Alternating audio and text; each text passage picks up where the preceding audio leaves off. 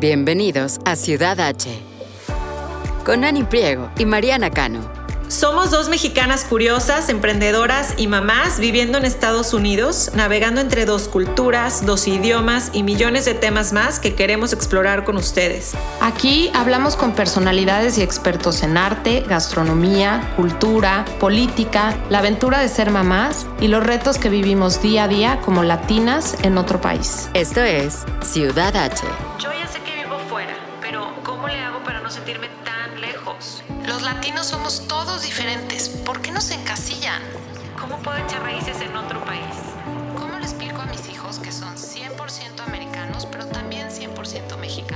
Ciudad H es un espacio en donde los hispanos nos unimos para compartir, dialogar Y por qué no, también desahogar todo lo que sentimos al vivir lejos de nuestro país.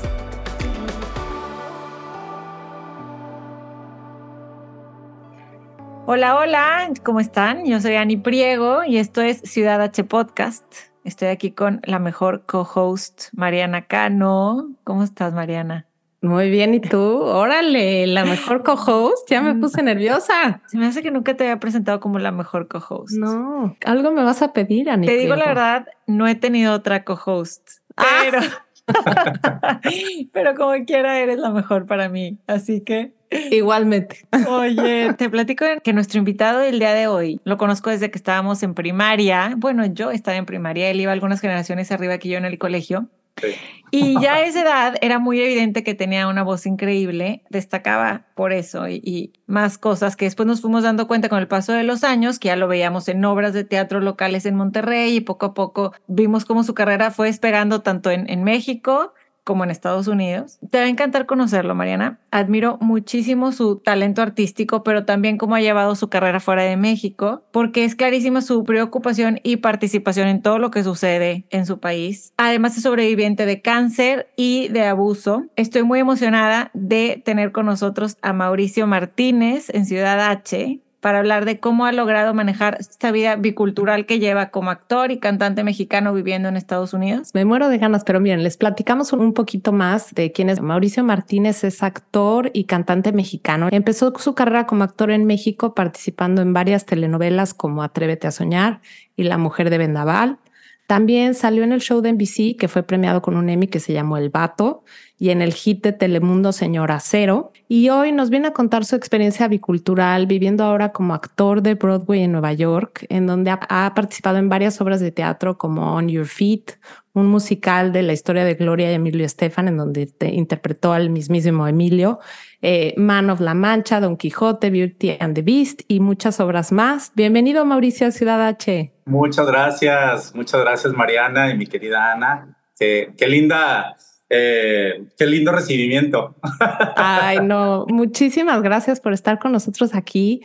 Y bueno, traemos muchas preguntas, eh, sobre todo de, de tu vida bicultural y esta vida como actor, pero leyendo tu currículum y un poco más acerca de ti, algo que me impresionó mucho fue que cuando entraste a este proyecto de On Your Feet, que es de la vida de Gloria y Emilio Estefan, queriendo protagonizar a Emilio, tengo entendido que tuviste que audicionar enfrente de ellos, ¿verdad? ¿Cómo, Sí, cómo fue fue. esa experiencia de tener que audicionar ante el mismísimo Emilio que tú querías eh, ahora sí que mostrar su, su vida en esa obra? Pues, fue increíble. Generalmente cuando audicionas para musicales, eh, ya sea en México o acá en Nueva York o donde sea, eh, ya que llegas a las etapas finales, tienes ahí a, pues, al, al equipo creativo, a los escritores, a los directores, coreógrafos, músicos y demás.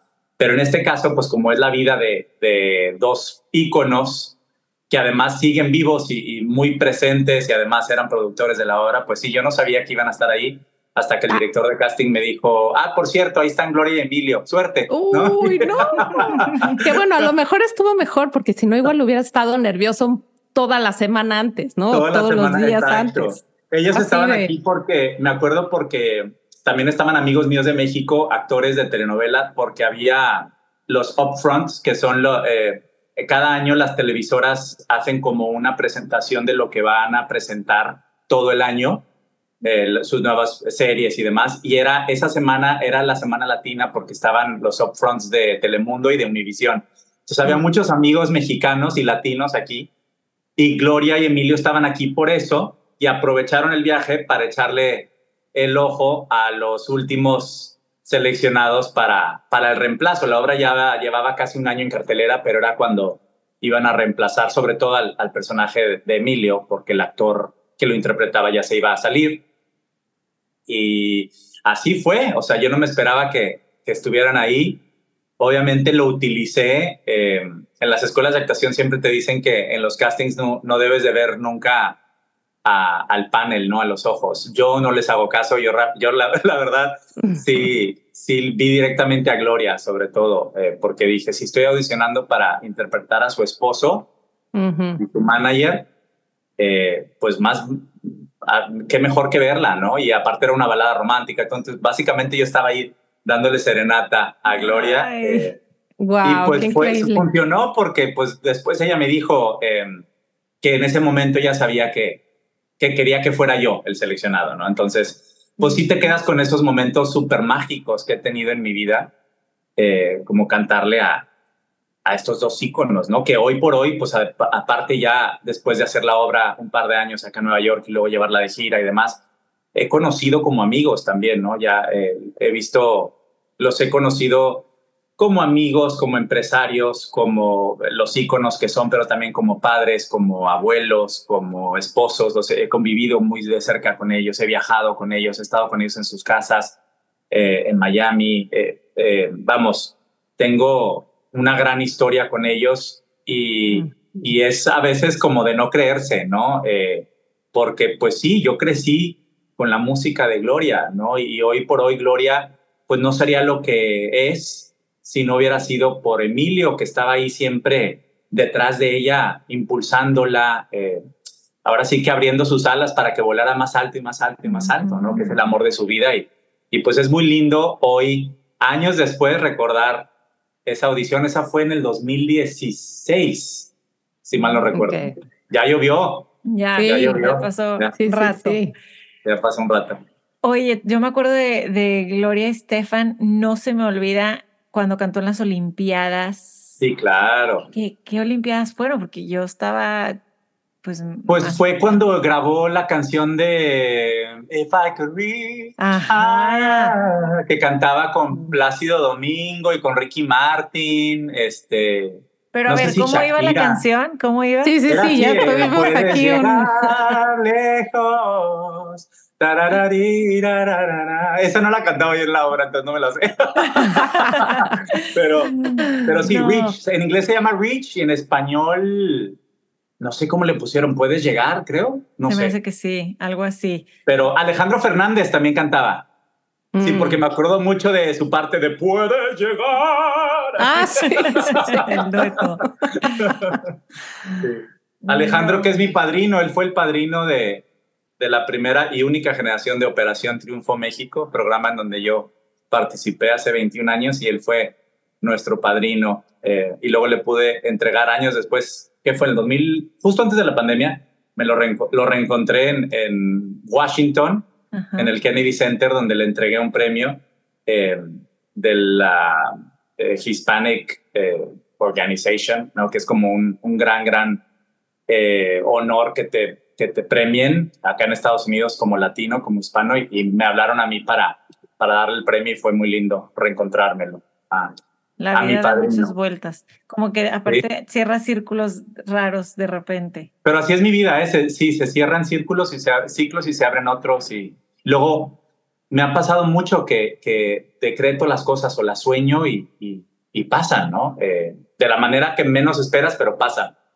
Eh, a veces se tarda, pero, pero creo que cuando algo es para ti, pues aunque te quites, no es para ti. Y al revés también, cuando algo no es para ti, aunque te pongas, aunque pues te pongas.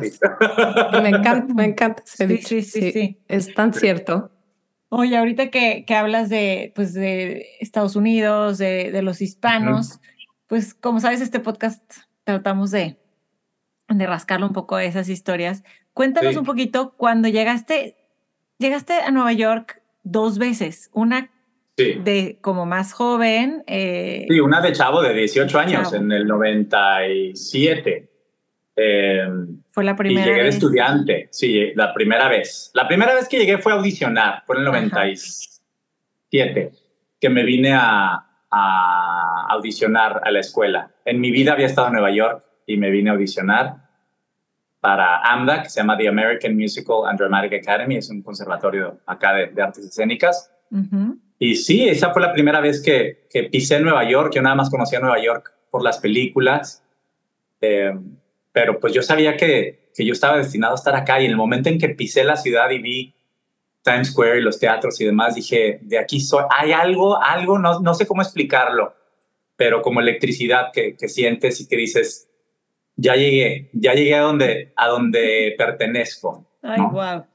Yo crecí, pues como tú, en, en Monterrey, siendo muy, los regios somos pues muy americanizados, ¿no? Tenemos como las dos culturas, tanto en, el colegio como luego en, la prepa, literal en la prepa, en la del TEC donde estudié, estudié en la bicultural, ¿no? Y, me gusta mucho esa palabra, más que bilingüe, yo creo que soy bicultural, porque crecí con las dos culturas y hasta la fecha vivo las dos culturas, ¿no? Soy, soy un hispano, en, soy un mexicano en Estados Unidos, pero aún estando allá, siempre fui muy agringado, ¿no? Sí. Eh, sí. creo que siempre crecí con la cultura muy, eh, obviamente la mexicana, pero también con, con la cultura americana muy, muy cercana a mí, con lo que veía en la televisión, las películas, la música, eh, evidentemente estando tan cerca de, de la frontera, yendo mucho pues a McAllen, a la vida del padre y demás, toda mi vida. Pero realmente el, primer salto que di fuera de Texas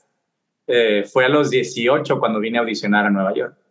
Y ok, más interesante se pone esta pregunta, porque ok, creciste con eso. Sí. Me identifico. Pero ya que llegas a vivir a este país, vivir, vivir Estados Unidos, Seguramente hubo alguna diferencia o algún shock cultural por ahí que hayas vivido. Y quisiera saber si hubo una diferencia de cuando llegaste como estudiante a cuando llegaste, cuando regresaste después ya como adulto a, vivir. O sea, si te acuerdas ahí como que de algún, alguna anécdota chistosa o algo, algo que te causó problema por la diferencia de culturas que recuerdes. Pues de entrada, yo juraba que no tenía acento en inglés, ¿no?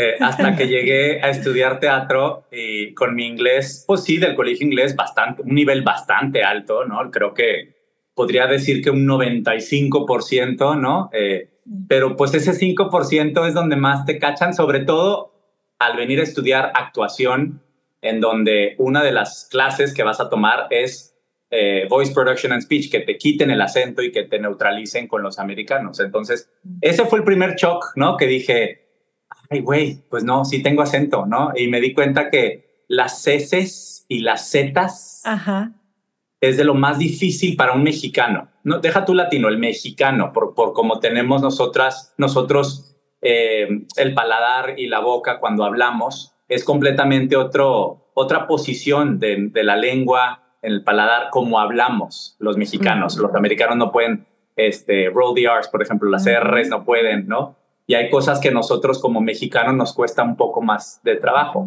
Pero al ser cantante, gracias a Dios, pues tengo buen oído y lo traté como un instrumento, ¿no? Y dije, bueno, a ver cómo le hacen y, y ya me acuerdo que me, me costaba mucho trabajo, sobre todo las S y las Cs, ¿no? Y también... Eh, como la, la U o la O, como vocales, ¿no? La A o la A, como que, que de pronto sí, ahí se te sale el acento, ¿no? Que dicen, ¿de dónde eres? ¿no?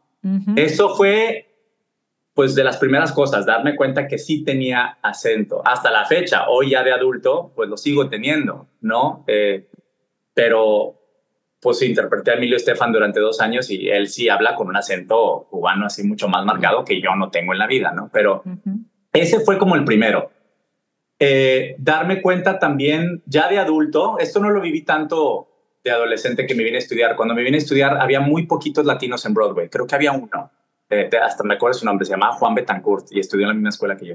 Y estaba él de ensamble en un musical que se llama Jekyll and Hyde musical este, muy padre. Wow, o sea, había un latino nada más. Un latino, que yo me acuerdo, porque yo iba a, los, a, los, a las obras y ya ves que te dan el Playbill, el, el programa de mano de, muy famoso acá de, de, Broadway, muy emblemático, y yo abría para ver, ahí vienen las fotos de los, del elenco y los nombres, y pues de nombre yo veía, a menos que fuera un latino que tuviera un apellido gringo o alemán o algo, pero así de González o Ramírez o González o López o Garza Martínez, no había, no había, no había, no había, no había. ¿no? Yo buscaba dos cosas, eh, que hubiera latinos y cuántos habían estudiado en la escuela que yo, a la que yo me vine a estudiar. Y él era las dos cosas, latino y estudió en la misma escuela. Entonces dije, bueno, mira, mm. si él llegó, yo también puedo, ¿no?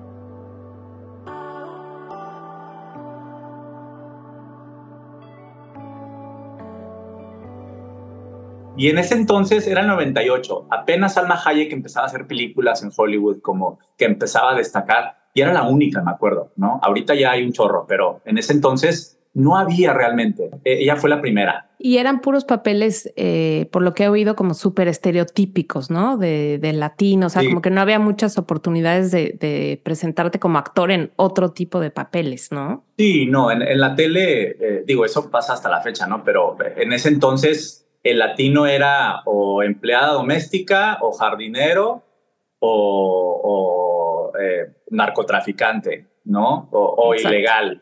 Párale de contar, ¿no? Eh, y siempre eran historias en Tijuana y así como un México muy, muy oscuro y muy peligroso. Y que yo digo, pues sí, esa es parte de México, pero una parte, pues en México es muy grande.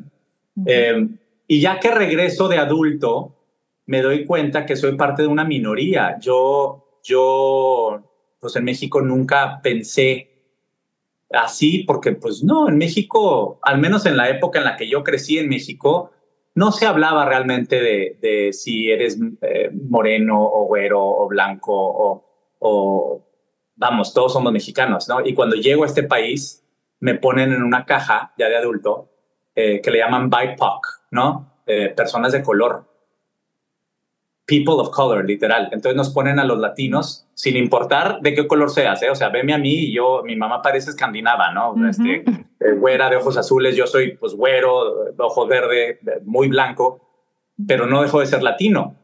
Entonces me ponen en una caja dentro con, con, los afroamericanos, con los negros, con los eh, asiáticos, de todos los lugares, o sea, no importa si es coreano o filipino o japonés o chino, ahí estamos todos y también los musulmanes. Todos los que no somos eh, white American, ¿no? Caucásicos, Caucasian, estamos en esta cajita que nos ponen. Y ese fue también un shock porque yo decía, pues espérame, ¿cómo voy a ser yo de color si, si soy blanco? ¿no? Y como, pero en este país así funciona, sobre todo en el medio del entretenimiento, ¿no? Donde sí te ponen muchas etiquetas eh, por, el, por el casting, simple y sencillamente. Cuando convocan, eh, ya sea una película, una obra o algo, a casting, hay una cosa que se llama tipo, ¿no? ¿Y, qué tipo eres?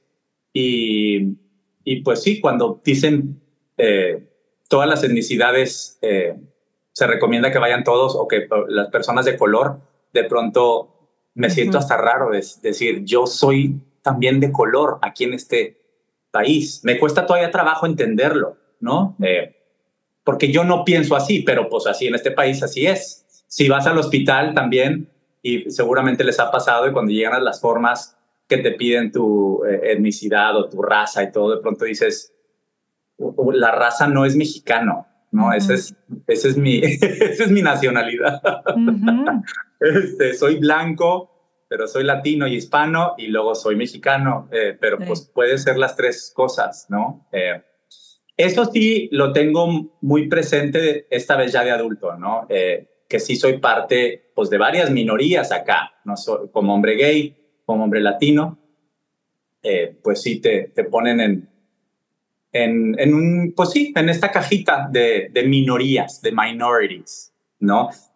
Que en México pues no. Y esa es pues una gran diferencia y te cambia mucho tu manera de, de ver la vida también de, cómo tratas a los demás también y, te cambian muchas cosas, te hacen, te hace entender muchas cosas y también entender a mucha otra gente que no la ha tenido tan, tan fácil, ¿no? Que, ha batallado más por el simple hecho de, haber nacido con otro color de piel, ¿no? Eh, y si de pronto dices, ah, órale, ya, ya entendí muchas cosas, te caen muchos veintes, ¿no? Eh, cuando pasa eso. Me sigue pasando ¿eh? hasta la fecha.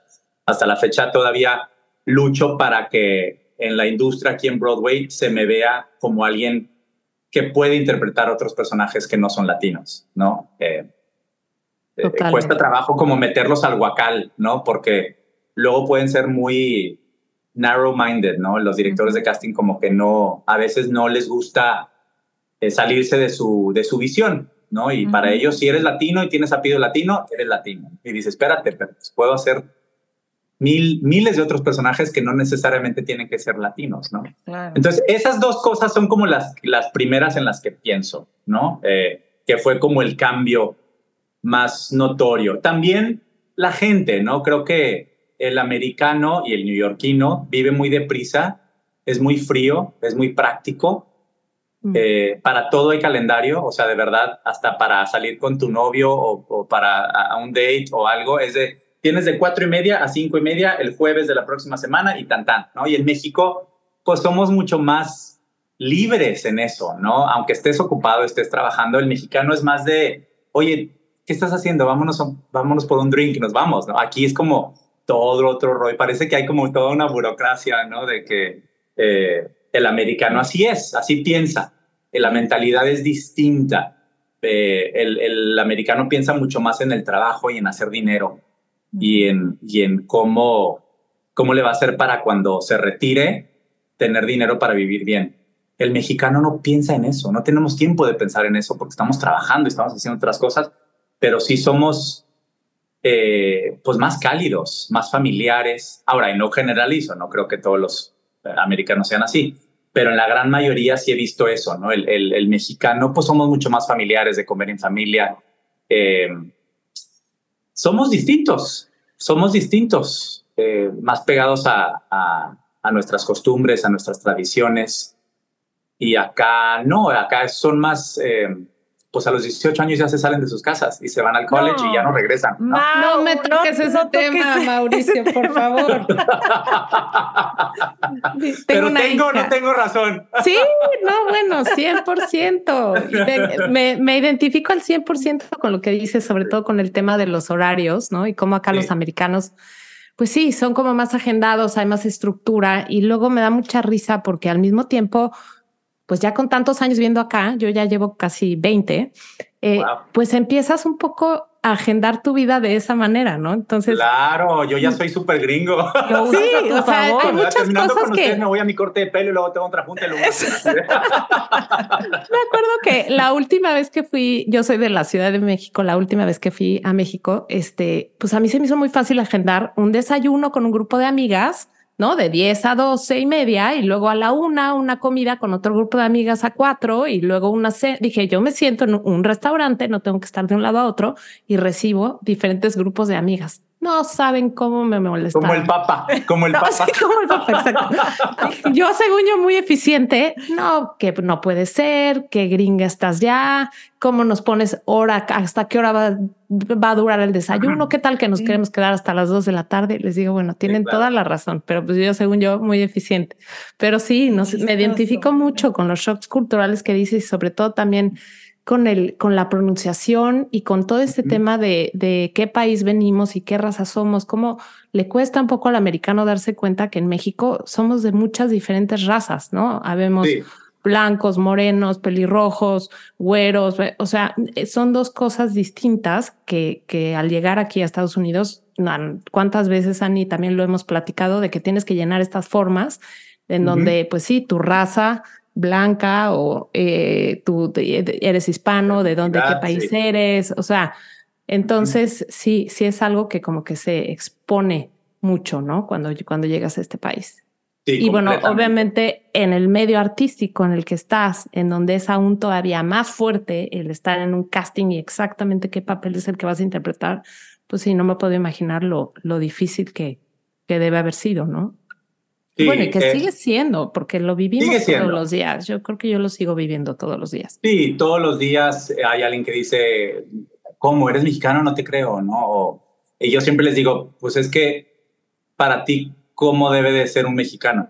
¿No? Eh, y los digo, lo digo sonriente, ¿no? Y lo digo así súper, eh, así, dime para, para, para decirte, pues mira, vemos mexicanos de todo. Mira el Canelo, el Canelo no tiene absolutamente nada que ver con Salma Hayek y Salma Hayek no tiene absolutamente nada que ver conmigo y yo no tengo absolutamente nada que ver con este eh, Yalitza Aparicio, me explico, somos completamente distintos, pero todos somos mexicanos. de diferentes colores, de diferentes este, backgrounds, tamaños, con diferentes acentos.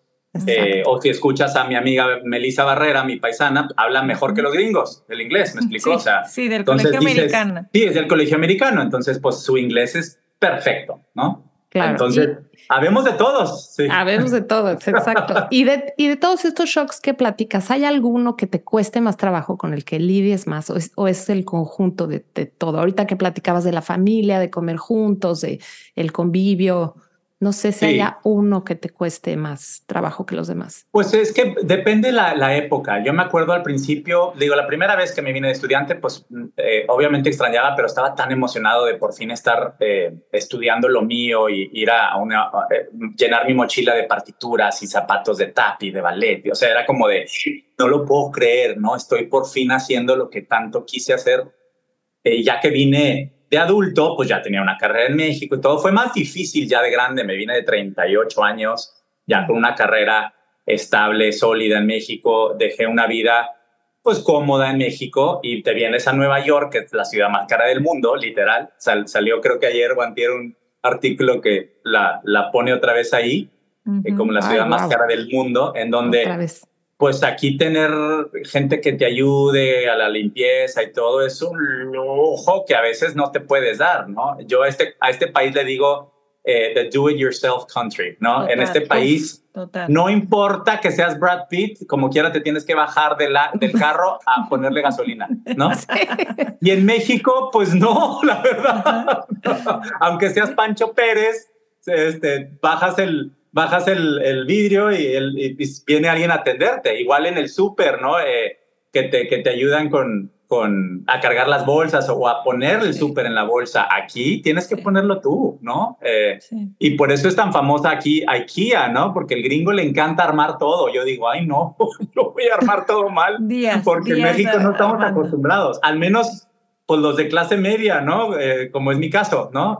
tenemos otra realidad que acá si dices, ay, güey, este, el sueño americano si es un... Oye, ¿quieres poner a prueba? ¿Quieres poner a prueba tu matrimonio, una relación que tengas? Arma juntos un mueble de Ikea y vamos a ver. No, no, no, no, no. Paso. No, causal de divorcio, ¿no? Exacto.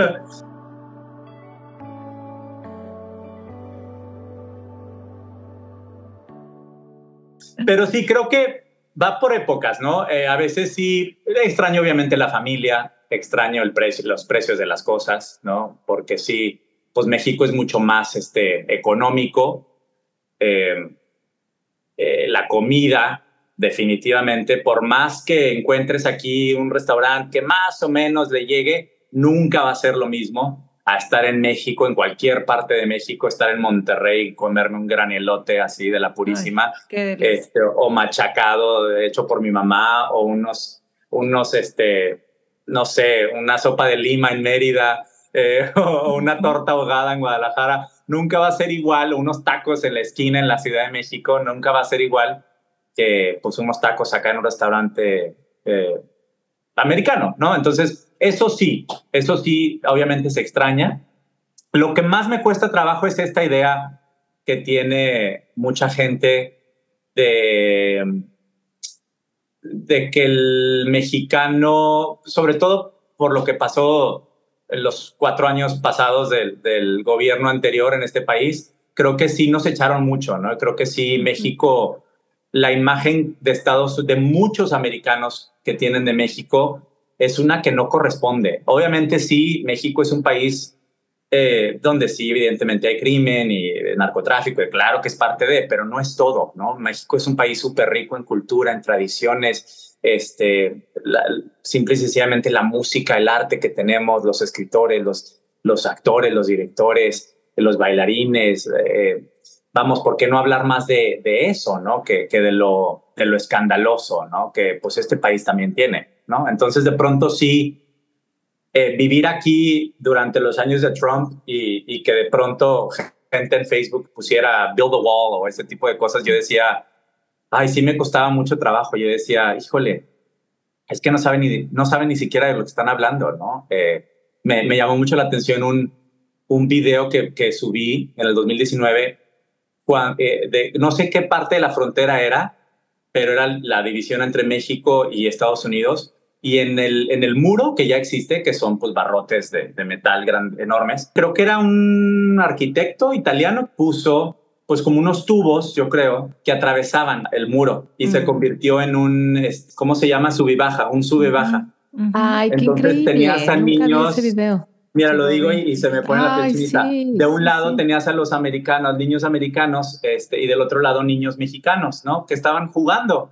Niños de 5, 6, 7, 8 años que no saben ni siquiera lo que es un pasaporte, una visa o un agente migratorio o la DEA o la migra o no me explico, están jugando, ¿no? Entonces yo, yo sí decía, híjole, ¿por qué no nos, nos ponemos a, a ver más lo que tenemos en común que nuestras diferencias, ¿no? Creo que somos países vecinos y, y nos damos tanto el uno al otro, ¿no? O sea, yo conozco americanos que aman México, de verdad, es, es cuando, o sea, les, les platicas de la Ciudad de México, de San Miguel de Allende, y así, se desviven, ¿no? Dicen que es el mejor lugar del mundo y aman México, ¿no? Eh, o las playas que tenemos. Igual acá, o sea, por algo vivo acá, por algo, por algo todos los mexicanos que hemos emigrado a este país, eh, que no, no, nos venimos, eh, ahora sí que por una situación límite, así que estuviéramos corriendo por nuestras vidas, algo nos venimos realmente a buscar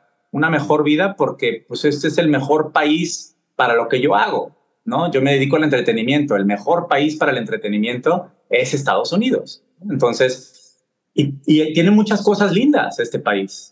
Otras no tanto, pero pues todos los países, ¿no? Pero eso, eso sí me costó trabajo porque me dolía. Yo decía, híjole, no se vale que, que nos echen tanto eh, cuando realmente sí, eh, pues este país, ¿te acuerdas de la película Un día sin mexicanos? ¿No? Si le quita un día a este país eh, la fuerza de trabajo mexicana, híjole, pues a ver, a ver cómo les va a todos los restaurantes, a los hoteles, aquí en Nueva York, ¿no? ¿Quién, quién te va a traer tu comida? ¿Quién?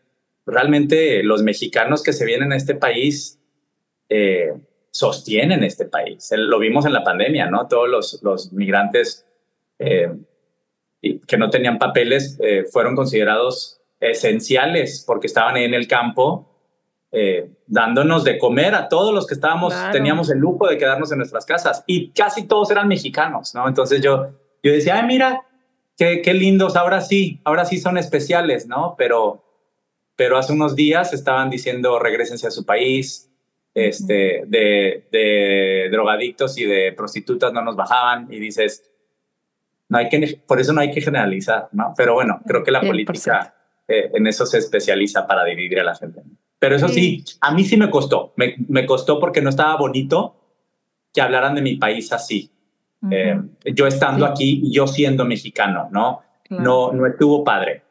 No. Sí, sabes qué? que sí fueron años muy, muy difíciles. Eh, me identifico mucho con lo que estás diciendo. Sobre yo tengo tres hijos y mis hijos, eh, bueno, tratamos de ir mucho a México, hablan muy bien español, sí, los considero realmente biculturales, o sea, si quieren mucho México, se mueven muy bien en México. Entonces, el ir, para ellos, el ir a la escuela y estar lidiando con estos temas, eh, que, que, habría conversaciones en donde no tienen la madurez para tener estas conversaciones. Si nosotros como adultos, ¿no? De repente te topas con gente en donde quieres tener esta conversación y no te lo permiten. Ahora imagínate ellos como niños, pues sí, definitivamente han sido años muy, muy duros. Este, uno de mis hijos, el más chico, quería asegurarse que en su salón de clases entendieran qué era México. Me dice, mamá, es que nunca han ido a la Ciudad de México, no lo conocen, no saben lo que es. O sea, lidiaba con este típico estereotipo de lo que mencionas de la ciudad oscura, peligrosa, ¿no? Entonces, la frontera, la frontera, todo esto. Digo, ¿sabes qué? Vamos a hacer una presentación en PowerPoint en donde les muestres qué es lo que más te gusta de la Ciudad de México y, y la presentas en la clase de español. ¿Te late? Sí, va. Y era un orgullo de, pero es que miren este edificio y miren este museo y miren esto que increíble es y miren, o sea, y sus propios compañeros no lo podían creer de, ah, hay edificios así de altos. Sí, no, o sea, como... Sí, es impresionante que aún en esta, en esta época donde ya pues hay internet, eh, Ay, sí. redes sociales, o sea, ya es muy fácil estar informado, ¿no? Aún todavía hay gente aquí en este país que todavía dice... la hay ay, de verdad tienen, tienen Domino's Pizza, tienen, tienen McDonald's, exacto. tienen Starbucks. Y, yo, y lo que más me da risa ahora es que la Ciudad de México está súper de moda, ¿no? Ah, Entonces, ahora sí, ahora sí. Ay, cuéntanos, tú vivías en la Roma y vivías en la... Y carísima, y carísima aparte ya. también. Sí. Digo, ah, ¿verdad? Ahora sí Pero todos quieren ir. Todos los que estamos aquí tenemos como esa bueno, no todos, sino es a fuerzas, pero vamos a dejarlo en los tres que estamos en este podcast. De alguna manera somos embajadores de nuestro propio país, ¿no? Cuéntanos cómo has decidido vivir tu vida allá, o sea, cómo, me imagino que, que tienes amigos de un mix de nacionalidades, cuéntanos de eso. Tengo un poco de todo, mira, mi vida, digo, mi vida social es como una ensalada, ¿no? Hay de todos los ingredientes. Eh, pero obviamente, pues trabajo mucho en inglés, mucho en inglés, pues por estar acá en Nueva York, en el, sobre todo en el mundo de teatro, y en los conciertos. Eh, tengo mi grupo de amigos, varios grupos mexicanos, ¿no? O sea, tengo a mi mejor amiga eh, que también es regia, entonces ella me introdujo a un grupo que aparte no tienen, me encanta porque no tienen nada que ver con el medio artístico, ninguno. Entonces yo soy el que el que, el que el artista de ese grupo, pero hay doctores y abogados y financieros y diseñadores de interiores y todo eso. Un equipo ya, eh, es un equipo, es un grupo eh, de, aparte ya cuarentones, todos, todos, todos son papás menos yo. Entonces, ese, eh, ahí pues son mis amigos mexas, ¿no? Mis amigos mexicanos que, pues que son como yo, crecieron como yo, viajamos juntos y la pasamos muy bien, ¿no? Y me dan como ese, ese sentimiento de casa, de, de, de México, ¿no? O sea, en su casa, eh, de verdad, ah, comemos chilaquiles y quesadillas, y, o sea, de verdad, muy mexicano. Tengo a mis amigos latinos, o sea, uno de mis mejores amigos es cubano, eh, y tengo muchísimos cubanos y dominicanos y puertorriqueños desde que hice On Your Feet, ¿no? La comunidad de Broadway latina, pues hay sobre todo mucho puertorriqueño, cubano y dominicano, ¿no? Uno que otro español y uno que otro mexicano.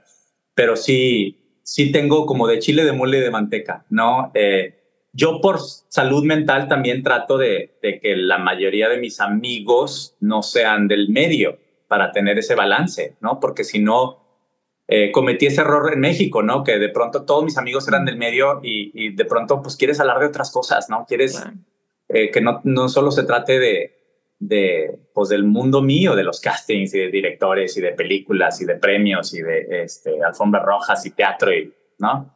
Como que eso me da un poco de, balance.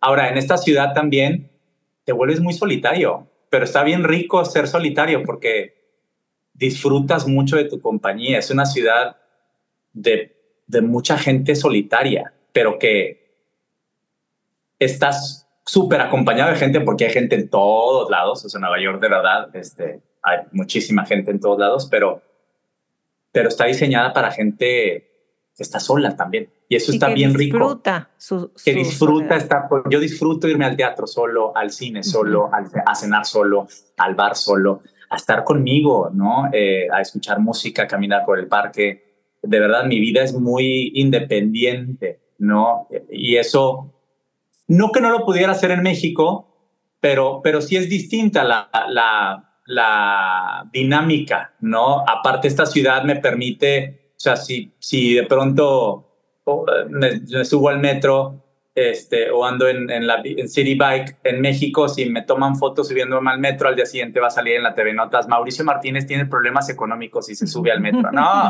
estoy usando el transporte público, señores, ¿no? Esa, esa diferencia también del medio artístico de allá con el medio de acá, este, eh, sí se siente rico también. Yo salí corriendo un poco de, pues sí, del amarillismo y de, y de pues México, el, el reportero de espectáculos más bien es chismoso, ¿no? Eh, no que no haya eso acá, pero, pero acá mínimo pues sí hablas mucho más de, de tu trabajo, de quién, quién es el compositor del musical, quién es el letrista, de qué se trata la obra, eh, cómo es tu proceso de, de, preparación para un personaje, ¿no? Y allá les importa pues con quién anduviste, quién llegó a la alfombra roja y eh, si le pusiste el cuerno a alguien. Es como una diferencia muy, muy notoria, muy notoria en, en cómo se, se narra el espectáculo eh, en Estados Unidos y cómo se narra en México, ¿no? Que, Mira qué chistoso, justo esa era la pregunta que queríamos profundizar todavía algún más de exactamente eso, que qué diferencias ves en el mundo del espectáculo entre México y Estados Unidos y sobre todo qué, qué crees que México le pueda aprender a Estados Unidos en cuanto al mundo del espectáculo, pero también al revés, qué cosas ves acá que, que, que, México, que Estados Unidos también le pueda aprender a México. Mira, a mí nunca se me va a olvidar, yo tuve la fortuna de protagonizar muchos musicales en México que eran los de Broadway, pero montados allá con el equipo de acá, el gringo, ¿no? Los de Disney, montaron La Bella y la Bestia y todo. Entonces, lo que siempre decían los directores allá era que acá todos son perfectos, ¿no? Guapísimos, uno más guapo que el otro, más bonita, levantan la pata hasta arriba, eh, la nota es perfecta, todo es perfecto, pero que nosotros teníamos el alma, ¿no? Eh, y eso sí es cierto, ¿eh? el, el, latino, pero en específico el mexicano, pues tenemos una garra que acá es más difícil de encontrar. A veces lo tienen los afroamericanos o extranjeros, eh, pero el mexicano sí tiene eso, ¿no? El feeling, ¿no? Mm. Que, que el gringo a veces no, es más mecánico, es más frío. ¿no? A lo mejor por este mismo afán de buscarle esa perfección, ¿no? Y, Sí. pierden ese, ese feeling, ese corazón, a lo mejor. Y porque aquí también están entrenados desde chiquitos, el teatro, el teatro musical, aquí son artistas desde chiquitos, aquí des- eh, tocan un instrumento en el colegio, en México no, en México es un lujo, en México tienes que pagar eh, mucho dinero para estudiar canto, para estudiar baile, para estudiar actuación, ¿no? Es, es como una, es un poco hasta elitista, acá es parte, Eh, eh, ahora sí que el, gobierno este, tiene dinero para, para que las artes sean importantes en este país. Por eso aquí hay tantos actores, tantos cantantes, todo el mundo lee música, todo el mundo, yo te aseguro que, que a un amigo americano de 40 años si le das una partitura mínimo te sabe tocar algo porque estudió en la escuela, ¿no? Eh, y en México es distinto. Esa, esa es la, como la gran diferencia, ¿no? El, el teatro musical en específico pues es parte de la idiosincrasia del americano. Crecen con, con él eh, y lo aman, lo respetan, lo veneran y es parte de su cultura, así como nosotros son las telenovelas y el soccer, ¿no? Para nosotros el teatro musical es, es importado, no, no. Nosotros lo, lo tomamos prestado de Estados Unidos y de Londres. El americano crece con él, entonces aquí hay muy buenos cantantes, hay muy buenos actores. Este, el actor, el, o sea, Mer- Meryl Streep, por ejemplo, que es de la mejor actriz considerada por muchos, ¿no? Que la que más Óscares tiene, sabe cantar y sabe hacer un musical. ¿Por qué? Porque estudió acá y la, acá te forman muy completo. ¿no? Claro. Y en México siento que, al menos en mi época, sí era muy, ah, eres de musicales, entonces no eres actor de verdad. Y yo decía, Mm.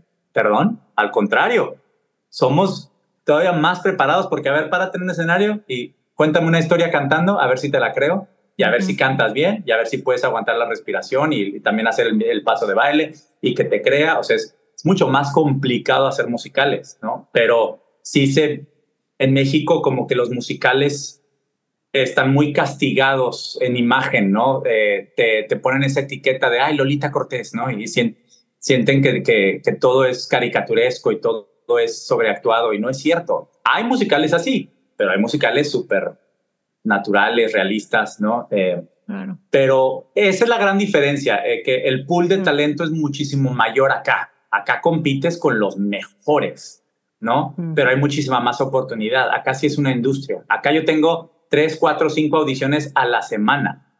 Allá Ah, tengo wow. tres, cuatro audiciones cada seis meses, ¿no? Sí. Allá hay un o dos o tres musicales en cartelera. Acá hay 50. ¿no?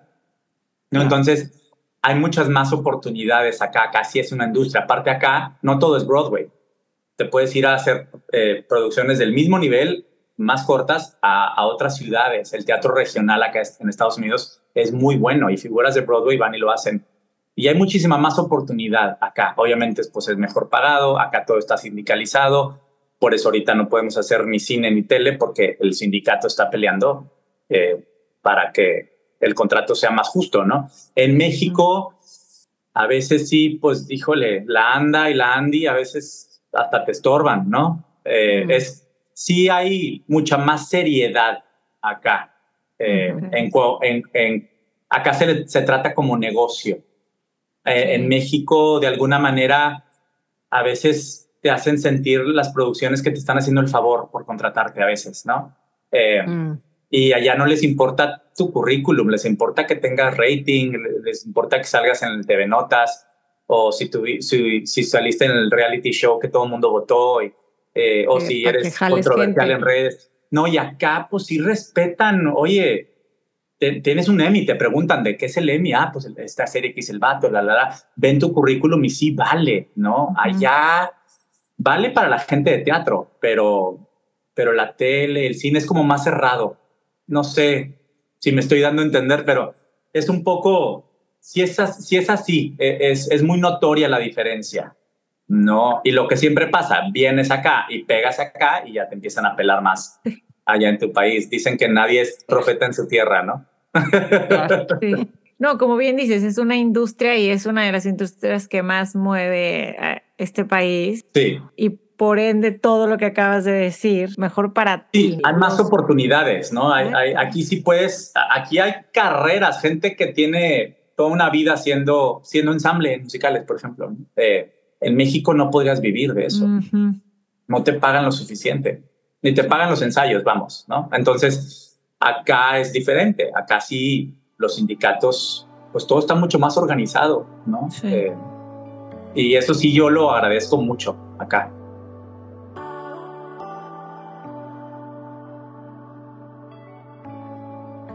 Oye, un paréntesis, tú eres miembro de, de, de Que es el sindicato de actores para, para televisión y cine. Así es, gracias por especificar. Y, sí, están luchando por mejores sueldos, pagos justos a escritores, ¿no? A escritores y actores, también. Lo que pasa es que por los streaming services, o sea, Hulu, Netflix, todos estos, eh, están con los mismos contratos que estábamos en los 70s, 80s. Cuando tú grababas una serie o filmabas una serie, una película, pues te ibas a taquilla, recibías regalías de... Hasta en México, yo hacía una novela con Televisa y si la vendía a Televisa a China y a Japón y a Rusia, por cada país recibías un porcentaje de regalías de lo que habías cobrado inicialmente. Y de eso vive el actor de televisión y de cine, ¿no? De regalías, que acá se llaman royalties, este, o del box office, de la taquilla. Pero ¿qué pasa ahora? Que te cobran nueve dólares al mes por tener todas las películas que quieras. Eh, y es bien padre para el consumidor, pero para el que los estamos haciendo y los escritores que están escribiendo, les dan un solo pago. Y pasan y pasan los años y sigues viendo cómo tu serie o tu película sigue siendo la número uno en Netflix o en Disney y la siguen vendiendo a otras empresas y la ves hasta en aviones, traducida a otros idiomas. Y dices, yo no volví a recibir un solo peso de eso. Pues no es justo. Entonces, eso es lo que se está tratando de cambiar eh, y adaptar más bien pero sobre y también la, la, inteligencia artificial que ahora los estudios grandes quieren contratarte y escanear toda tu cara y tu cuerpo y pagarte un día de trabajo y lo quieren usar para el resto de tu, de su, de tu vida. Pues ¿cómo? o sea, a lo mejor yo voy a estar ya muerta y van a seguir usando mi, mi, imagen sin permiso y sin pagarme. Pues ¿cómo? Sí, sí, sí, sí. sí. Es una locura eso. Sí, es una locura. El streaming vino a, a, vino a solucionar muchas cosas. Digo, yo sí extraño ir al cine y voy al cine a veces, de vez en cuando. O sea, sí vino a hacer la vida más fácil para el entretenimiento. Tienes ahorita ya todo a, a tu mano, a tus manos, pero para el creador, igual que Spotify, igual que, ¿no? Eh, sí nos dieron en la torre. No, no, un no un poco, un mucho, porque pues sí, sí hay que, el sistema ya cambió, el modelo ya cambió. No podemos pretender eh, sobrevivir con un contrato que ya está obsoleto, que ya no aplica porque las reglas ya cambiaron, ¿no? Entonces es lo que tienen que entender, pues todos estos CEOs y CFOs de, de estas compañías multimillonarias, que pues ellos siguen ganando 30, 40, 50 millones de dólares al año, ¿no? Pero acá tienes escritores de series que ganaron el Emmy, que están viviendo con food stamps y que no tienen dinero para, para tener seguro de gastos médicos, ¿no? Es como muy ilógico todo y muy injusto. Muy injusto. ¿Cuánto crees que pueda durar esta huelga?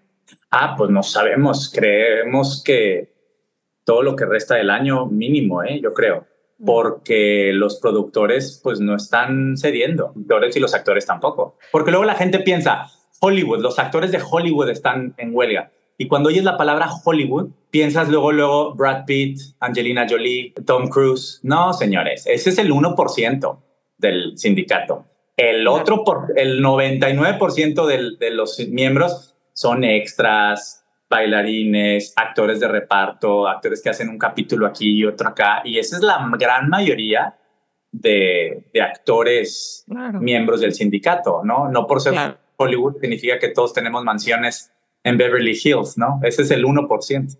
Claro, claro, claro. Gracias por, por explicarnos un poquito más de esto. Claro, y está súper interesante y por eso preguntaba si, si había como avances o algo, pero ojalá, ojalá no pase tanto tiempo. Digo, pues todos ya vivieron la pandemia y, y, fue muy, muy duro para tu industria. Exacto, ha sido muy duro. Ha sido, mi, mi abogada de migración me decía también el otro día, escogiste una época muy difícil para ser actor en Estados Unidos porque llegaste y luego, luego la pandemia, ¡pum! Teatros parados, todo cerrado. Y luego ya se reactiva poco a poquito y ¡pum! Ahora la, la huelga. Dice, sí, los últimos cuatro años han sido bastante interesantes para, para quienes somos actores en Estados Unidos, ¿no? Sí, sí, sí. Hablabas al inicio también de pertenecer a dos minorías en Estados Unidos. Sí. ¿Cómo?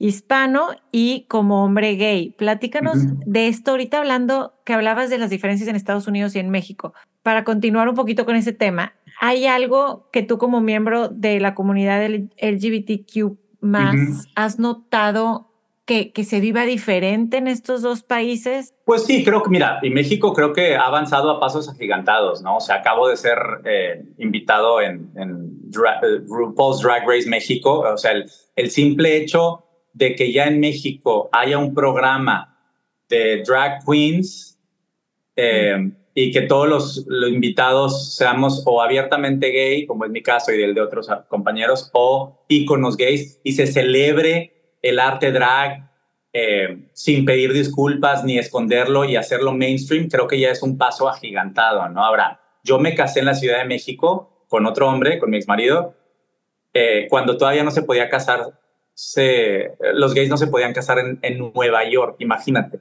Primero, nos pudimos casar primero en la Ciudad de México que en Nueva York. Wow.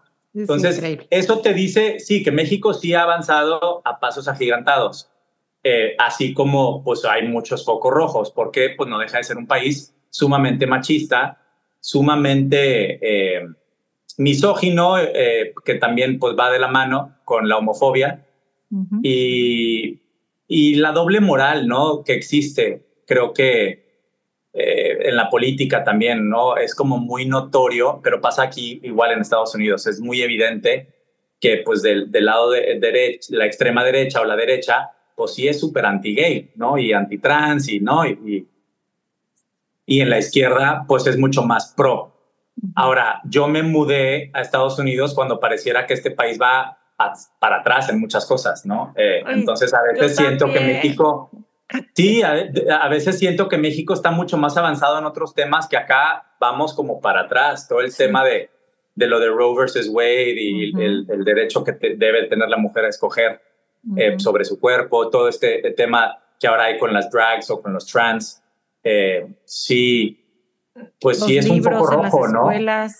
Ahora, yo vivo, yo vivo en una burbuja, ¿no? Manhattan, Nueva York es una burbuja, es una burbuja eh, súper de izquierda, súper progresista y súper...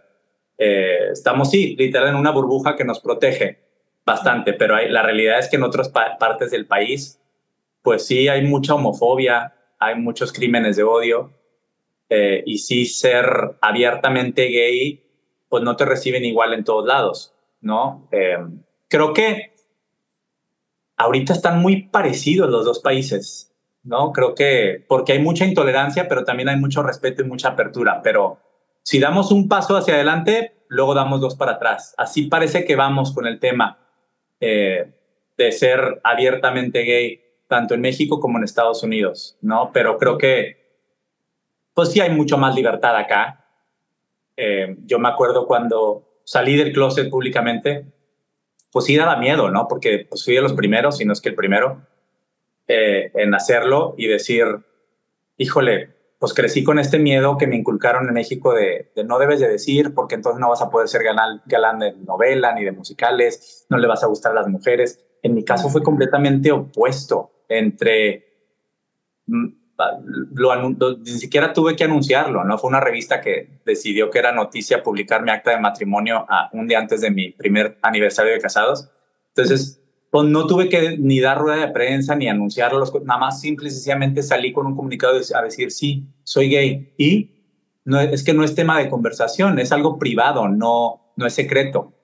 Eh, pero si ya es público, sí, estoy orgullosamente casado con un hombre extraordinario que no tiene nada que ver con el medio, tan tan. Esa respuesta, pues creó muchísimo más respeto y más empatía y me empezó a ir hasta mejor, ¿no? Luego hasta gente me dijo, lo, pareciera que lo planeaste. No, no lo planeé, eh, pero así es. En este país, pues hay muchas más figuras abiertamente gays que en México, con carreras súper exitosas, ¿no? Eh, líderes de opinión. O sea, simple y sencillamente, ve a RuPaul, ¿no? RuPaul es americano, ¿no? Y RuPaul pues lleva 40 años eh, poniendo a las drag queens en el, en el mainstream, ¿no? Si tú te echas un clavado a 20, hace 10 años, no es lo que era hoy, ¿no? Hoy las drag queens realmente se han empoderado de una manera eh, increíble que no lo hubiera yo soñado cuando yo era adolescente, ¿no? Eh, todo lo que se ha avanzado también en, cuestión de derechos, pero siempre va, vamos a ser una comunidad, siempre, la LGT, ahora sí que yo digo de la A a la Z, porque son muchas letras, a veces yo ni entiendo ya los términos y todo, pero me siento viejito, pero siempre vamos a ser una comunidad súper amenazada, siempre, porque siempre va a haber otro lado que tu simple existencia les da miedo. Y en vez de cuestionarlo o de preguntar, prefieren silenciarte o matarte o encarcelarte o negarte o tratarte como ciudadano de segunda clase, ¿no? Entonces, eh, y casi siempre lo cual me parece súper interesante. Este discurso de odio o este, sí, esta manera eh, de querer eh, silenciarte o invalidar cualquier tema que tenga que ver con la comunidad LGTB, casi siempre viene de la mano o de una religión cristiana o católica, siempre viene con un extremo súper religioso. Yo digo, híjole, pues si realmente practicas lo que dice la Biblia, no deberías de estar juzgándome por mis preferencias o mi orientación, ¿no? Pero porque en la Biblia pues nunca dice eso, ¿no? Entonces, sí, sí, generalmente, y es lo que a mí me causa mucho, pues no ruido, pero pues tristeza, porque generalmente la mayor parte de las críticas eh, o ataques vienen de, personas o de comunidades que supuestamente deberían de ser eh, pues las más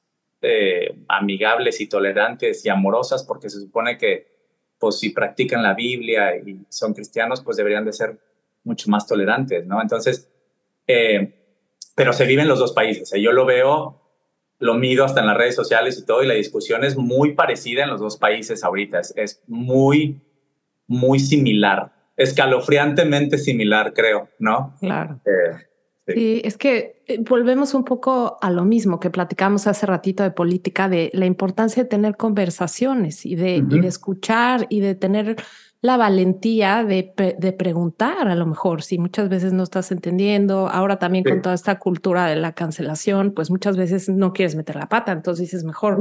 No a mí ya me han cancelado en Twitter como seis veces. Exacto.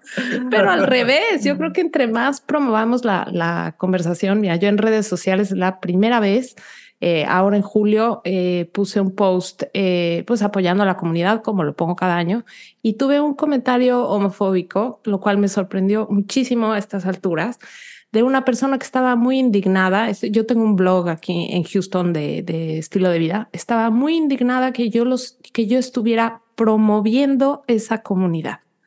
Mira, desde usar esa palabra de promoviendo, ya con eso, ¿no? Pero me sorprendió tanto que todavía al día de hoy haya gente que, que, lo vea de esa manera, ¿no? Entonces, qué importante es la conversación y qué importante es... Y las palabras que usan a veces, ¿no? A veces, o sea, yo he escuchado o leído las palabras pederasta, pedófilo, violador, perverso, pecador, este, demonio, desviado. Que dices, Ay, primero, qué, qué originales, ¿no? O sea, qué, qué, qué bárbaros, qué ven demasiadas novelas, ¿no? Eh, porque sí, sí, sí, las cosas que leo digo, híjole, pero luego veo que la mayoría de los abusos, de la mayoría de los, de los pedófilos, pederastas, pues ni siquiera son gays, ¿no? Generalmente son heterosexuales, casados, eh, familiares, eh, o luego muchísimas personas están metidas en la iglesia, ¿no? este, ¿Qué te voy a decir yo, no? Sí. Entonces, sí, e, es, es como un, sí, es una dualidad ahí muy, muy rara. Pareciera que, que mucha gente lo que más critica es lo que está tratando de tapar, a lo mejor a veces. Es que tú bien dijiste ahorita una palabra que que es el miedo, ¿no? Que es el, miedo a lo desconocido, a lo, a lo que es diferente a mí, mis papás, mis... Yo creo que son cosas que vienen, o sea, por eso yo creo que estas conversaciones y, y el hablar con gente que ahorita hoy esté educando hijos o como tú en tu caso, tus ahijados o como, o sea, tener eh, la oportunidad de influenciar eh, a, niños para que crezcan diferente, para que no... Y de hablar, y de hablar. Mira, ahora, ahora yo lo veo en la conversación este de, la equidad de género, del lenguaje incluyente o inclusivo, como le quieras llamar, o este, eh, este rollo que hay, eh, que mucha gente cree que por ser tu gay o por ser de la comunidad o, o por creer en que la mujer debe de tener el, el de mínimo el derecho de decidir sobre su cuerpo, ya piensan que eres pro aborto, que quieres matar a bebés, que quieres que todos los niños sean gays, que todo, dices, no, espérame, a ver, no, no va por ahí, no, eh, no va por ahí, pero se van como al extremo para hacerte sentir que estás pervirtiendo a la gente, a los niños, que quieres que todos los niños este, se vistan, los hombres se vistan de mujer y las mujeres de... No va por ahí para nada, ¿no? Es como... Sí, pero es falta de información, es, es ignorancia y es miedo y te atacan así como, como robots, ¿no? Como, como robot, como los fans, como los fans de AMLO, ¿no? y así nomás te, o los de Trump, ¿no? Que, que pues sin fundamentos ni, ni, no hay diálogo, nomás te, te, te lanzan adjetivos y dices, híjole, pareciera que sí son como una secta a veces, ¿no? Que digo, no, no hay, no hay apertura para el diálogo, para, es tan rico poder platicar de otras culturas, de otros gustos, eh, con gente que es diferente a ti, es tan rico, ¿no? Eh, te educa, te abre la mente, ¿no? Pero hay gente que pues, parece que no quiere. Totalmente. Platicaba con una amiga de México que, bueno, es, emprendedora, tiene podcast, hace muchísimas cosas y tuve una conversación con ella y lo anoté. Le dije, déjame lo anoto porque estoy segura que lo voy a necesitar repetir después. Hablábamos de la importancia de cuando dialoguemos y tengamos conversaciones de temas difíciles, primero, no hablar sin estar informado. Respeto ante todo tratar de conocer tu audiencia, o sea, tú, con quién estás hablando, en este caso puede ser audiencia, puede ser conocer la persona con la que estás platicando, ¿no? Y, y no, no olvidar que errar es humano, disculparte cuando te hayas equivocado, estar abierto a aprender, a construirte y de construirte constantemente. Y se me lo anoté, le dije, pero, a ver, vamos a anotarlo porque estábamos mandándonos voice notes. Dije, es que esto quiero que se me quede porque es algo que vamos a necesitar siempre, ¿no? hay que saber tener conversaciones difíciles. Claro, por eso cuando, cuando siempre de chiquito te decían, no se habla de política ni de religión, yo digo, no, al contrario, se debería de hablar sí. para que entonces... De, ni de, dinero tampoco, ¿no?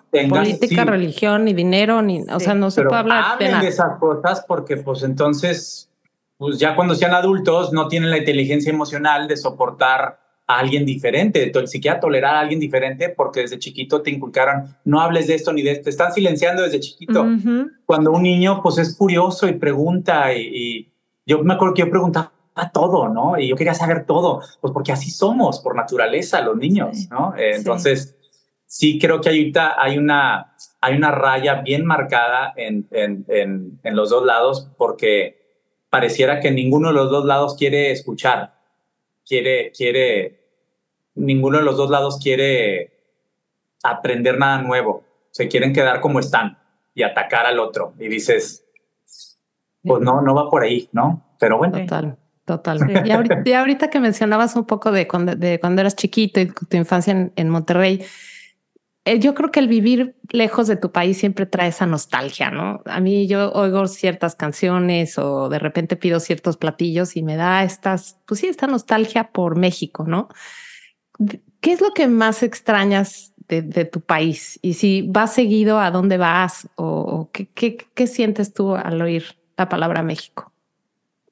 Cuando escucho algo de México, Sí, o sea, ¿qué es, lo que, más extraña? se me salen las lágrimas a veces cuando escucho mariachi, ¿no? O el otro día que estaba en un museo y vi un cuadro de Frida Kahlo, pues sí, se te, se te pone la piel chinita y se te salen las lágrimas. Eh, yo cuando estoy homesick, tengo aquí mi lugar favorito, que está en la 47 y la 10, se llama Tulcingo. Y es una fonda mexicana. Y es una señora maravillosa que tiene el menú más extenso de comida mexicana que puedes encontrar en Manhattan. O sea, ahí, ah, porque aparte es por regiones, tiene desde tortas ahogadas, machaca, cabrito, este, mole, tiene de todo y es una delicia. Eh, y cuando estoy extrañando a México, me voy un rato ahí a platicar con la señora y me hace una sopa de tortilla, un caldo, caldo tlalpeño delicioso y después unos tacos o algo y, y siempre hay música mexicana. Eh, que Alejandro Fernández o José José o Juan Gabriel canciones que yo escuchaba de niño porque mi mamá las oía, ¿no? Entonces sí, sí me remonto mucho a esa parte eh, y siento mucho orgullo, siento, ahorita que estoy trabajando con mi paisano Jaime Lozano, que es uno de mis mejores amigos, es un compositor regiomontano, él está componiendo la música para el musical de la vida de Frida Kahlo, ¿no?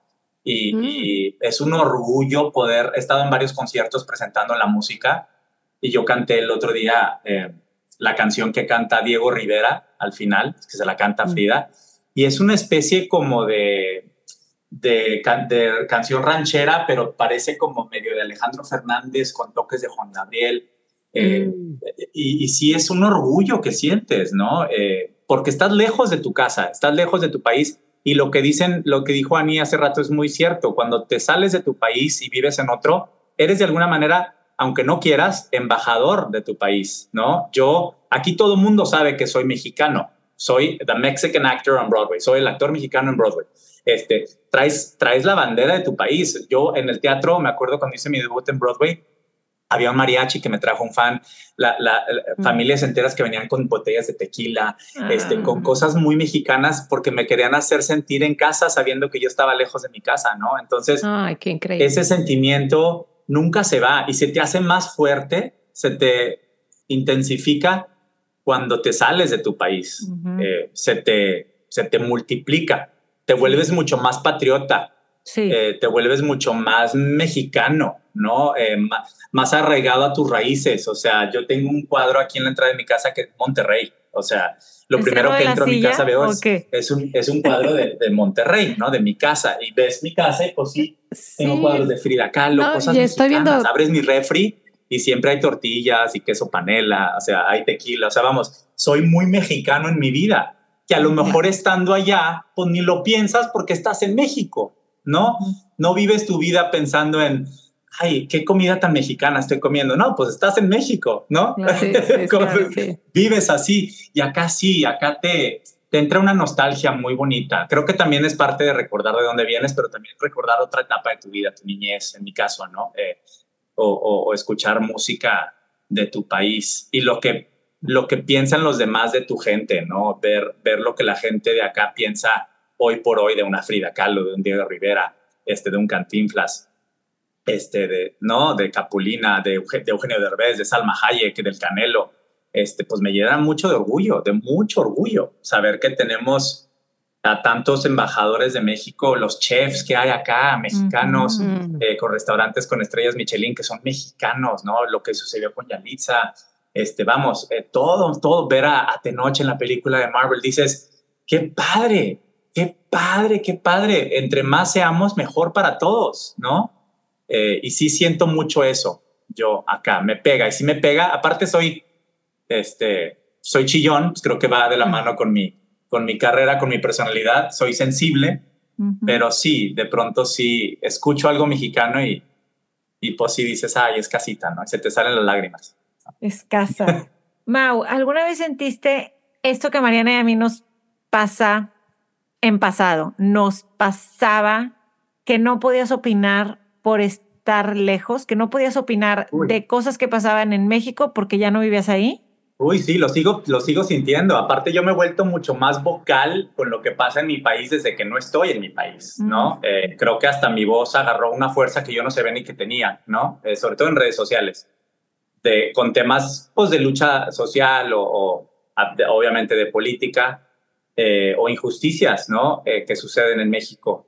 Y creo que tuve miedo al principio, pero le fui perdiendo el miedo. Yo le perdí mucho el miedo hablar de política siendo artista, porque tenía muchos amigos que me decían, no, no hables de política, tú eres artista. yo decía, a ver, soy artista, pero no dejo de ser ciudadano y pago impuestos, ¿no? Claro. Entonces, y mi voz cuenta, ¿no?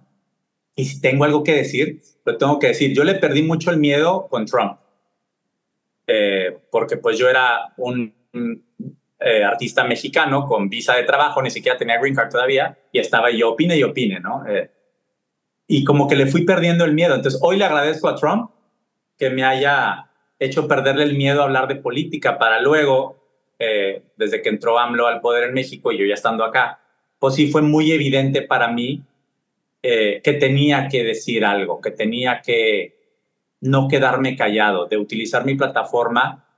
Eh, y ojo, las plataformas, las redes sociales, creo que pues son etapas, ¿no? Creo que a, veces estamos en pañales y no sabemos cómo utilizarlas y luego, luego, le vas agarrando la onda, ¿no?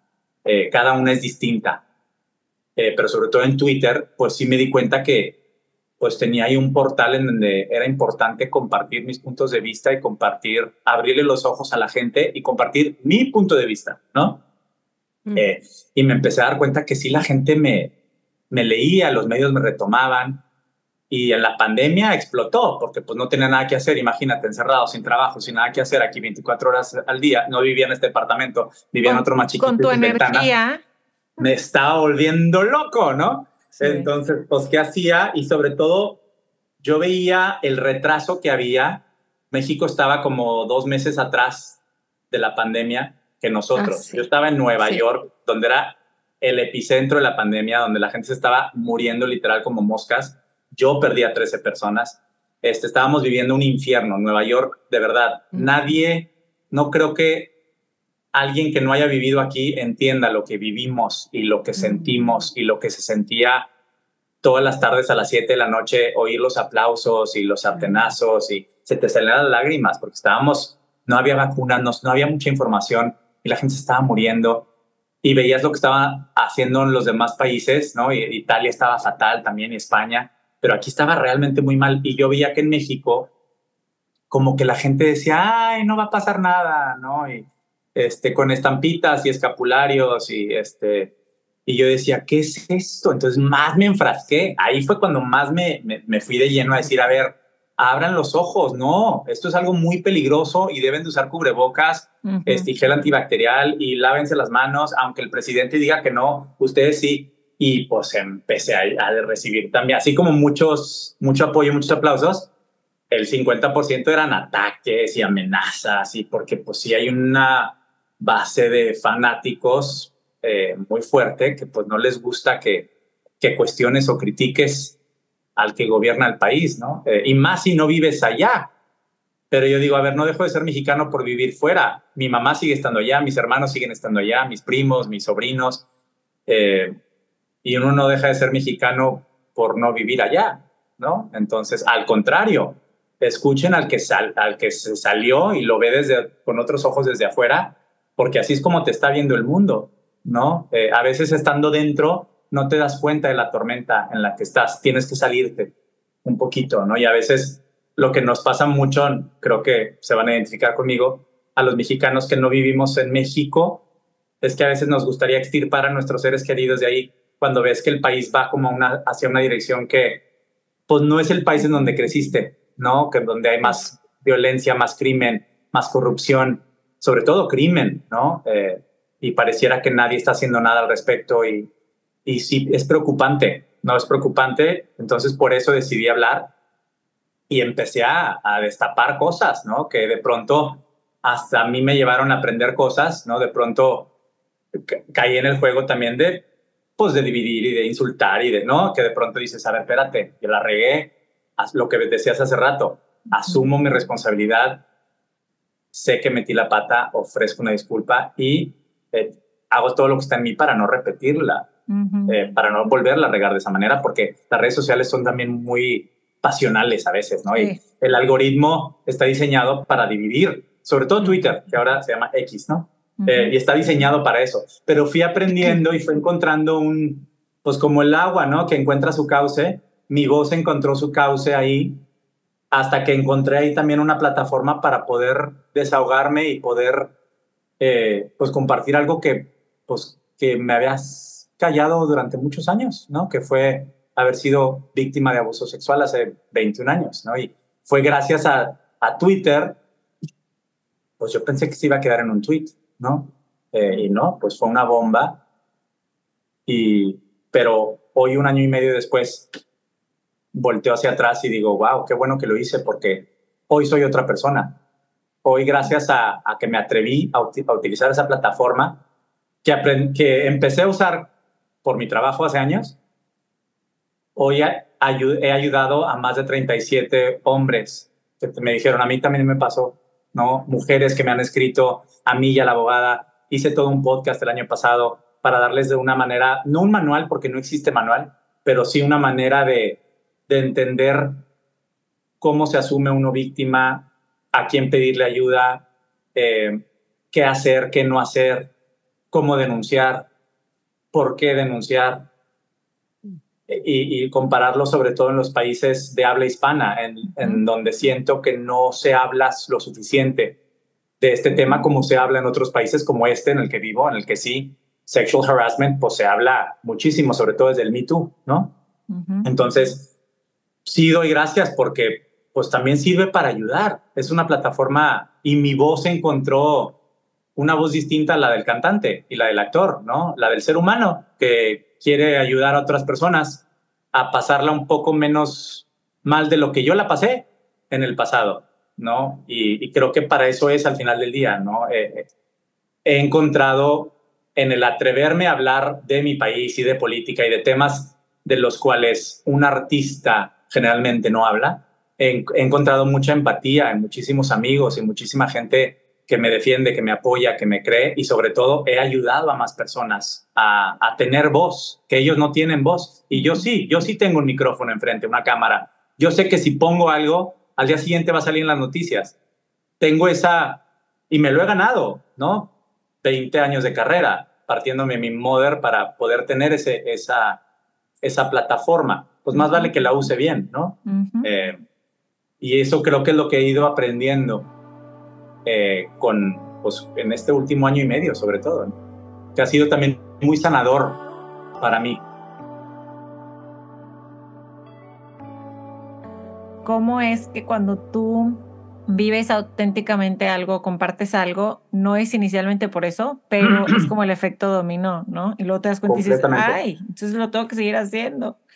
Sí, y se vuelve eso, se vuelve un compromiso contigo de, pues cómo dejo este, este mundo un poquito mejor de como lo encontré.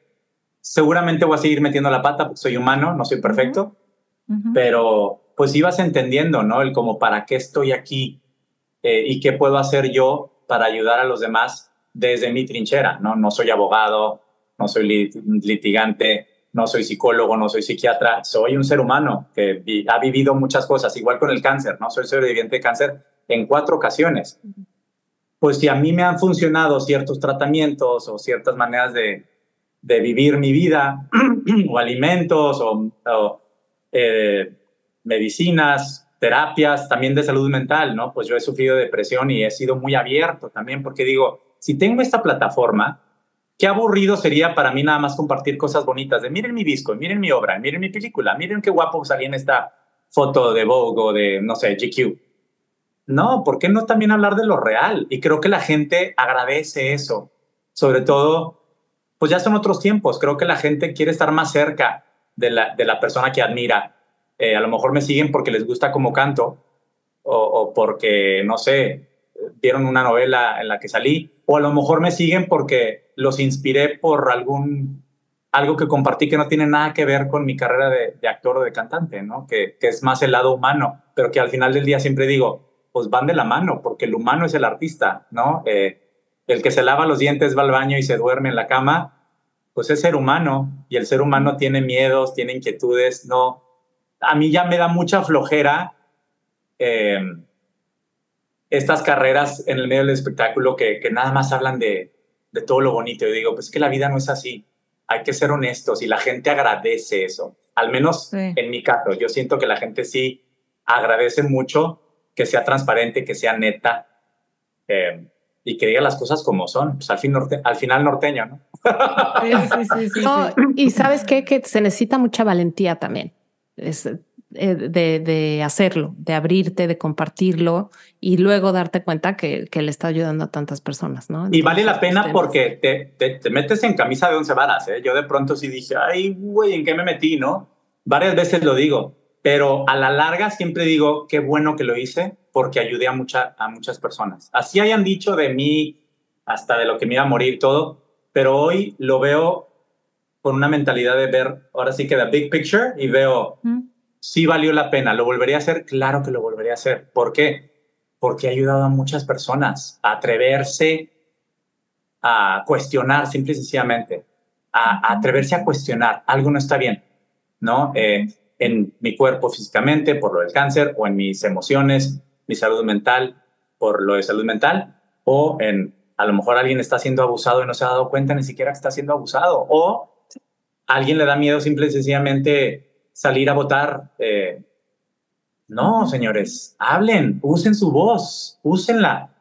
Exacto, y eh, más como mexicanos en el extranjero. Acabamos de grabar un episodio con, con Xochitl Galvez y este, justo nos decía eso. Ustedes son el estado número 33. Su Exacto. Voz, su voz importa, su opinión importa. Tienen que hablar y tienen que manifestar esa voz con su voto desde el extranjero, ¿no? Hablando en el caso de política. Entonces, eh, totalmente eh, de acuerdo con, con lo que estás diciendo y compartiendo con nosotros. Y bueno, este, me muero de ganas de ver ahí tu departamento y todo, de agarrar ahorita un avión a Nueva York y quiero ir a comer a Tulcingo. Ay, qué rico, sí. Y este, y ver una de tus, de tus producciones, de tus obras. Cuéntanos un poco en qué vas a estar ahorita para la gente que vaya próximamente a Nueva York. ¿Dónde te vemos? Sí, pues el 5 y 6 de octubre voy a grabar mi disco en vivo. Eh, completamente en vivo desde el estudio 54 en 54 Below, acá en Nueva York. Y es un show eh, muy Broadway, ¿no? En el que hablo de las audiciones que he hecho en los últimos años y todo este proceso en casa ahora que nos ha cambiado desde la pandemia a los actores, eh, la manera en la que pues, buscamos trabajo, ¿no? Pero es la excusa perfecta para con ese hilo conductor de historia pues cantar de las mejores canciones de los mejores personajes de todos los tiempos de Broadway, ¿no? Que pues la gran mayoría de las de las de los musicales están en cartelera todavía, ¿no? Eh, algunos que he hecho casting, algunos todavía no, pero pero pues sí es como una una carta de amor a Broadway, ¿no? Y, y, y estoy muy contento, es mi primer disco en vivo, lo vamos a sacar antes de Navidad, estoy con la disquera Broadway Records y pues eso me llena de mucho orgullo, de mucho orgullo. También tengo un musical nuevo que se llama Fígaro, que el disco lo lanzamos a principios del año que entra y es un musical que planeamos estrenar el próximo año, donde yo soy el protagonista, Fígaro, también con la disquera Broadway Records. Y, con Jaime Lozano, mi amigo del alma, cantó tres, no, cuatro canciones en su nuevo disco, Songs by an Immigrant, volumen 2. Eh, que sale a la venta el 15 de septiembre ya. Entonces sí, muy movido, gracias a Dios, con mucho trabajo, muchos conciertos, audiciones, pues es el pan nuestro de cada día de los actores. claro. Y muy contento acá en Nueva York, la verdad. Qué padre, Mauricio, me encanta. Oigan, les vamos a dejar aquí en las notas del episodio todos los links para que vayan a, a checar todo lo que nos está platicando ahorita Mauricio, lo chequen, lo sigan en sus redes sociales. Y bueno, me encantó conocerte, me encantó platicar contigo. Muchísimas gracias por tu tiempo, por haber estado aquí con nosotros. Y pues bueno, Ani. Oye, Mau, ¿qué obra no se pueden perder ahorita que es tu favorita en Broadway? la de Michael Jackson. La de Michael Jackson ¿Ah, no tiene mother. Se llama MJ The Musical. de verdad es un gran musical, es un gran espectáculo. Mm. Y, y, recuerdas por qué Michael Jackson pues es el artista que, que fue, ¿no? Sí, de verdad es súper recomendable, súper, súper recomendable. Buenísimo. Mau, muchísimas gracias por tu tiempo. Me encantó verte. Es impresionante la buena vibra y la energía positiva y siempre después de platicar contigo me quedo más contenta. Así que... Ah, pues muchas gracias. gracias. Igualmente. Mil gracias. ¿eh? Pues haremos todo lo posible por ir a verte en octubre. Por favor, Estaría acá increíble. las espero. Bueno, un abrazote. Gracias. Igualmente. Bye. Gracias, Mau. Bye, bye. Bye, bye.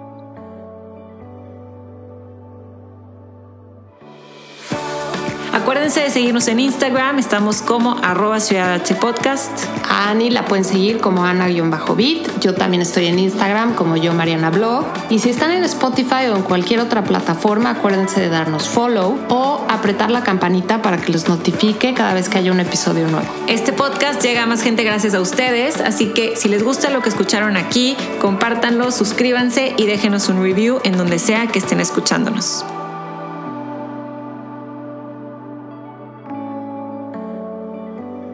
Esto fue Ciudad H.